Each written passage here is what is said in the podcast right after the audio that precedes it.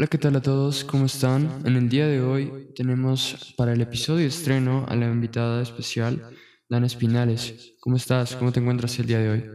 Yo bien, muy feliz de poder estar contigo hoy y sé que nos va a ir muy bien. Te agradezco mucho que hayas venido y también quiero agradecer a los patrocinadores del día de hoy, que es el servicio de transporte y encomiendas VIP Luxury Trips.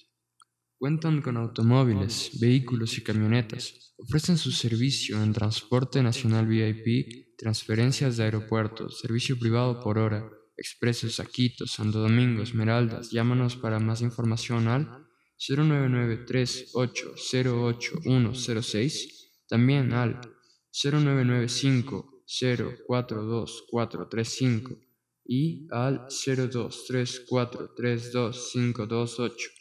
Puedes visitarlos en su página www.luxurytripec.com.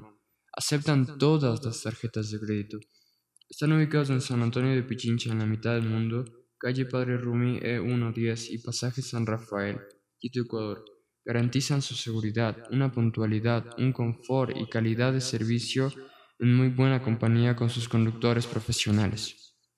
Nuevamente, muchas gracias a Luxury Trips por el auspicio del día de hoy. Bueno, Empecemos sin más. Bueno, Dana, cuéntame, ¿qué tal? ¿Cómo estuvo el viaje hasta aquí? ¿Cómo te sientes el día de hoy? El viaje muy largo, pero por otra parte estoy muy feliz de estar aquí. Es la primera vez que tengo la oportunidad de participar en algo así y te doy las gracias por, por, por contar conmigo. Bueno, la verdad, eh, ambos somos primerizos en, esta, en el podcast, el mundo del podcasting, pero de hacerlo bien y con la calidad que mi audiencia se merece.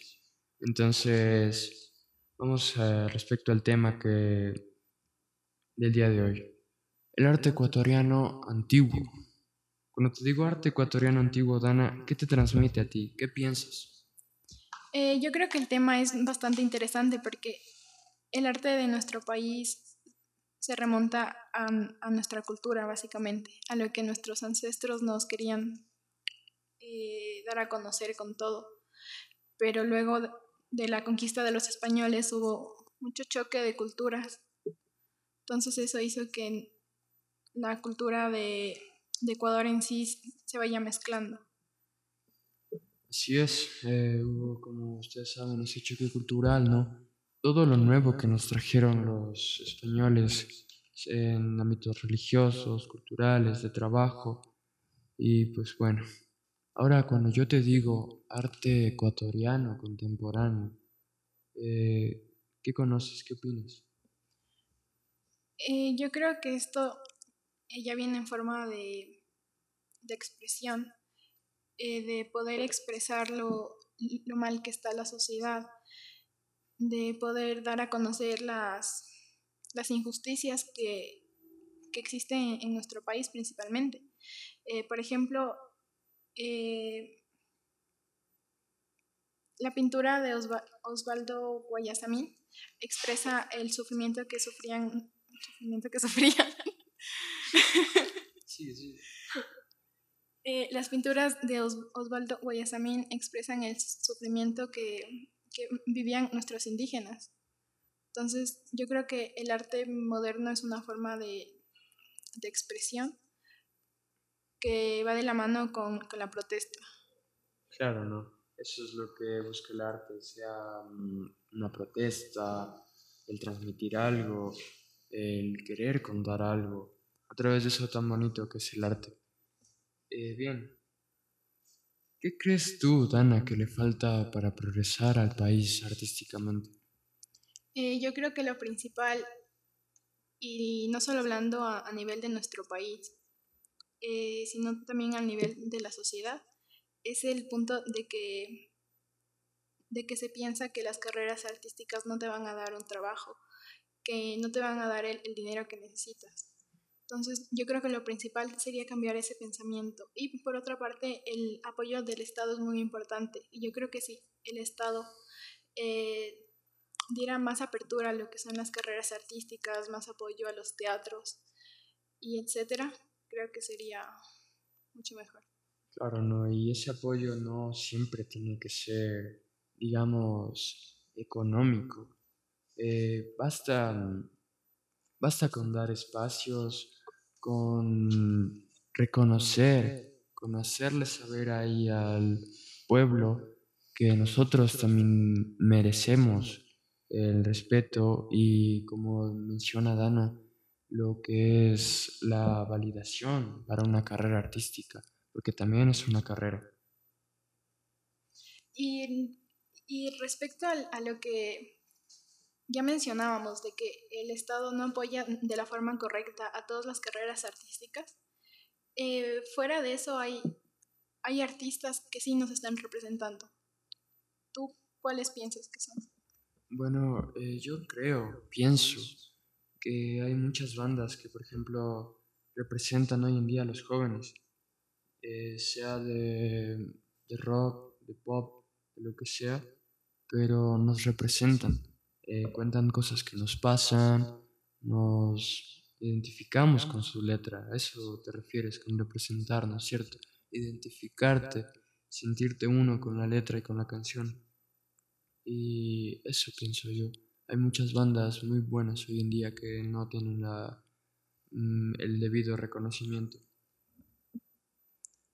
Sí, porque, por ejemplo, yo creo que el hecho de, representar a nuestro país no, no es a todo el país, porque yo, yo, creo que para representarnos va a cambiar, depende de la edad que tengas o los gustos que tengas. Porque, por ejemplo, ahora a la sociedad joven nos están representando a la mayoría un cantista. Entonces, bueno, eh, no vamos a dar el nombre del cantista, pero como Dana mencionaba, sí hay un, un artista que es de reggaetón hoy en día, no, no vamos a mencionarlo, pero eso es lo que identifica a los jóvenes, ¿no, Dana? reggaetón hoy en día en la mayoría. Eh, y ahora que, surge el tema del, género reggaetón eh, o el género eh, urbano, ¿tú piensas que al, un chico em, empezar en, la industria, ¿tú crees que es más fácil o más difícil si empieza con un género como el reggaetón, que es tan sonado? Bueno, primero aclarar que no tengo desprecio alguno hacia ningún género, porque eso yo creo que es tener una mente, una, una mente abierta. eso pienso yo que es tener una mente abierta, ¿no? No, estamos bien. Y eso pienso yo que es tener una mente abierta, el conocer algo antes de criticarlo. Entonces, reitero mi punto, no desprecio ningún género. Y respondiendo a lo tuyo, eh, respondiendo a lo tuyo, pues sí es un poco más fácil. Es un poco más fácil porque eh, tú pones unos cuatro acordes, pones una voz afinada y, mm, y ya está. Para mí hacer música va mucho más de eso, pero sí es un poco más fácil llegar a gente con el reggaetón y estos géneros de hoy en día. Eh, sí, yo creo que, que si empiezas con un género que, por ejemplo, ahorita está de moda, va a ser más fácil. Y en el caso de que no quieras empezar con un género así y te vayas por géneros más alternativos o por géneros más clásicos, ¿tú ¿Tú crees que es más fácil, más difícil? Bueno, por experiencia propia yo realizo esos géneros, ¿no? Eh, lo que es el hip hop, el lo-fi, todo eso. Eh, me gusta siempre ir un poco más allá y tratar de contar algo que no está contado. Bueno, entonces yo al ser cantautor y por experiencia propia en los géneros alternativos es un poco más difícil porque eh, así como tal vez quieras expresar y contar ciertas cosas, tienes que saber cómo hacerlo. Tienes que saber cómo emplear esto, dónde entra aquello en cuanto a recursos musicales y recursos vocales refiriéndose a, al, ámbito de cantar. Y es un poco más difícil, pero se siente mucho más. En lo personal, se siente mucho más. y siendo tú un artista, sí, de este tipo de géneros, y para, para cualquier persona que esté empezando en, en este mundo de la música, ¿tú crees que nuestro país les da el suficiente apoyo o los suficientes medios para que se puedan mover y salir? Ay, la verdad es que da espacios, pero no los suficientes.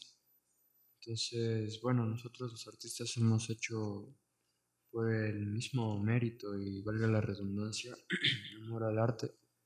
Hemos hecho nuestro propio camino, nuestras propias rutas, nuestras propias sendas para llegar a la gente. Hoy en día es muy fácil coger tu canción producida en tu casa, por ti mismo incluso, y subirla a YouTube o a Instagram o cualquier red. Entonces, hay que darse modos, como se dice. Eh, no rendirse, pero en cuanto a tu pregunta, el Estado a veces da, pero no lo suficiente.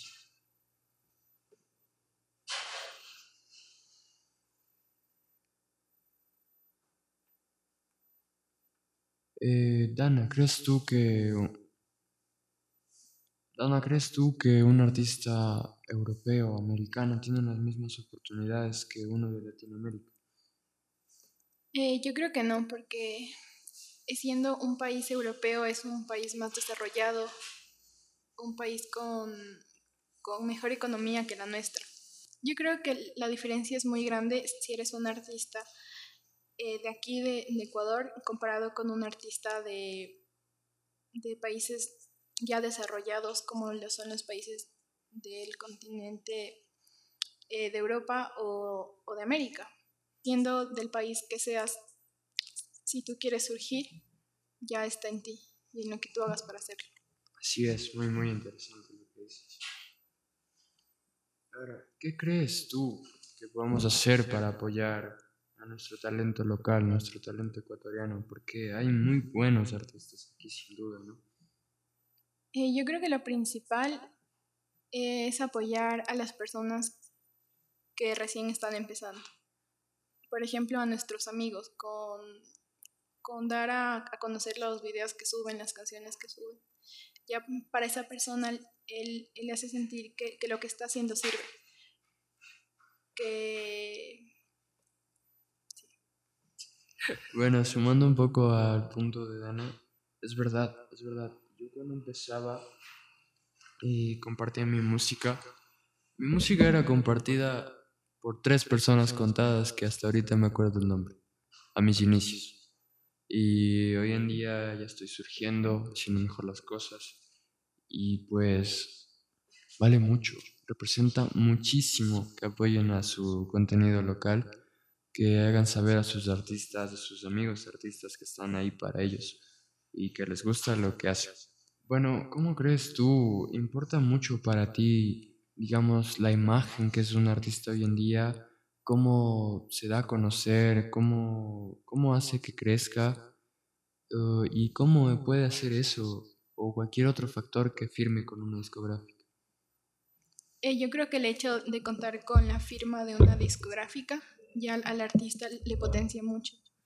Pero si en tal caso em, recién estás empezando y no lo logras a la primera, no creo que hay mucha diferencia por el simple hecho de que estar o no con una discográfica no te quita el talento que tienes. Así es, así es. Y también pienso que el trabajo duro eh, derrota el talento natural. Bueno, y ¿crees que le va igual de, ahora que estamos topando este tema de discográficas, ¿crees que le va igual de bien a un artista con una o sin una? Eh, yo creo que el tema de la discográfica eh, sí le ayuda mucho al, artista porque le, potencia y todo eso, pero el hecho de que no tengas la, la firma o un contrato con una discográfica eh, no te hace menos artista. Y tienes mucha razón, mucha razón. ¿Y conoces alguna discográfica aquí en tu país? Mm, la verdad no. Yo tampoco. Para ti, ¿cuál sería tu pasión? Pues bueno, como ya saben muchos, a mí me, encanta, me apasiona la música, me mueve, es arte y Me gusta contar, transmitir, hacerle sentir también a la gente. Y eso. Eso es lo que a mí me gusta y me, me encanta mucho. Y en este caso,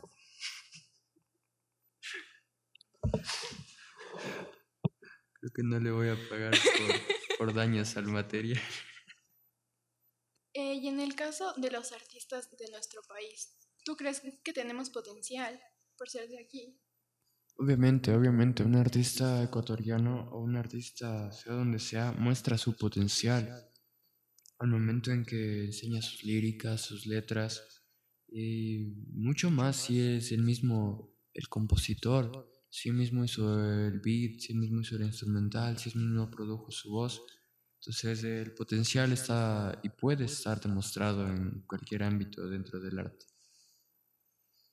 Eh, yo creo que tu respuesta es muy buena porque el hecho de, de ser de un país de Latinoamérica eh, no nos hace menos, menos buenos que los demás. Exacto.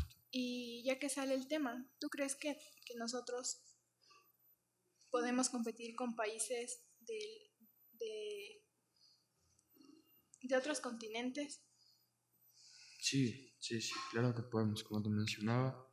Y simplemente es cuestión de querer. Por ejemplo, eh, y algo muy interesante es que yo me imagino mucho eh, en una futura entrevista que me pregunten cómo hacía sus primeros temas y ese tipo de cosas y contar eh, que a veces no se tienen los medios, pero uno busca las maneras, uno busca los... Y acorde a eso tú empiezas a, sentir, a crear y te mueve más una pasión que un impedimento, una barrera. Y la mayoría de barreras son mentales. Así que obviamente tenemos mucho potencial, mucho, mucho. Y pudiéramos competir con cualquiera que tal vez sí tiene los medios, pero no tiene talento. Entonces no sirve de mucho eso, tener los medios pero no tener talento. Eso puede distinguir a alguien que con los medios suficientes, los medios esenciales, eh, pueda llegar lejos. En el caso de que a un artista no se le explote lo suficiente o que no cuente con los medios necesarios, ¿tú cuál crees que sería la solución? Bueno, respecto a eso, como mencionaba, a veces hay alguien que tiene los medios, que tiene el micrófono, que tiene la interfase, que tiene tal vez una buena computadora y puede hacer algo genial, pero no lo hace. Entonces eso es un poco injusto, es injusto de hecho. Eh, pero lo que se puede hacer respecto a esto es, a pesar de todo, eh, tener claro de dónde vienes y a dónde quieres ir. Tener claro también que, mm, que con el paso del tiempo conseguirás algo si tú te esfuerzas, eh, sea por donde sea, consigas el punto efectivo y puedas comprarte lo esencial para producir o para realizar algo que a ti te apasiona. La, eh, la cuestión, lo que te mueva tiene que ser la pasión. Exactamente. Y en el caso de que yo te diga la frase separar al arte del artista, ¿tú qué piensas? Es muy interesante eso también, ¿no? Por ejemplo, yo pienso que cuando me dices eso, es separar, supongamos el, el ejemplo del promedio de cantantes hoy en día. Hoy en día es muy normal el uso de líricas explícitas eh, y los artistas, los productores ponen el logo de explicit lyrics o ese tipo de cosas en la portada y con eso piensan que ya está. Pero para mí, por ejemplo, el, trap, la bachata son géneros. Bueno, el trap es un subgénero. El trap es un subgénero del hip hop, al igual que la bachata es un, es un género como tal. Y si tú le quitas a estos cantantes de tal vez líricas explícitas, con lo cual no discrepo, no tengo problema, cada quien es dueño de cantar lo que le apetezca. Pero si tú separas a estos cantantes distintos, o que quieren transmitir algo sin mucho esfuerzo del género, entonces te queda una instrumental y un artista. Un artista separado de la instrumental y la instrumental como tal escuchar es muy bonito. en el caso de la bachata, y una instrumental de trap es también con sintes, sea con lo que sea, muy interesante de escuchar también. Eso, ¿y tú qué opinas cuando respecto a esto de separar el arte del artista? Eh, yo creo que, que si tienes el don de la música en, en este caso y lo quieres separar del artista que es la persona, no le vas a poder porque le estás quitando una parte de lo que le hace ser esa persona. Bueno, muy interesante eso también. ¿Y otro, otro punto de vista? Eh, y eso ha sido eh, todo por hoy. Les damos las gracias por estarnos escuchando. Yo la pasé muy bien hoy. Fue una experiencia súper divertida.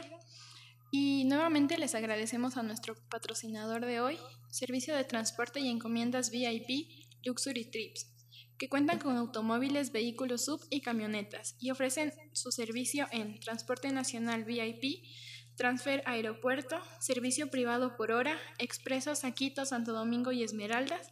Para más información se pueden comunicar a los números eh, 0993 80 81 06 al 0995 04 24 35 y finalmente al 02 34 32 52 8 o visitarnos en su página eh, luxurytripec.com. Se aceptan todas las tarjetas de crédito y están ubicados en San Antonio de Pichincha, en la mitad del mundo, en la calle del Padre Rumi, E110 y pasaje San Rafael, Quito, Ecuador. Garantizan seguridad, puntualidad, confort y calidad en servicio con conductores profesionales. Eh, bueno, mencionarles nuevamente que ya tenemos contenido extra en Patreon. Pueden pasar a apoyarnos por un precio muy módico, accesible y verán el detrás de cámaras de esto, cómo fue la experiencia, alguna que otro video más. Y bueno, ya pueden escucharnos también en el resto de plataformas musicales principales. Queremos agradecer a todo el público y eso ha sido todo. Nos veremos el próximo domingo para el siguiente podcast con un nuevo invitado. Gracias. Gracias.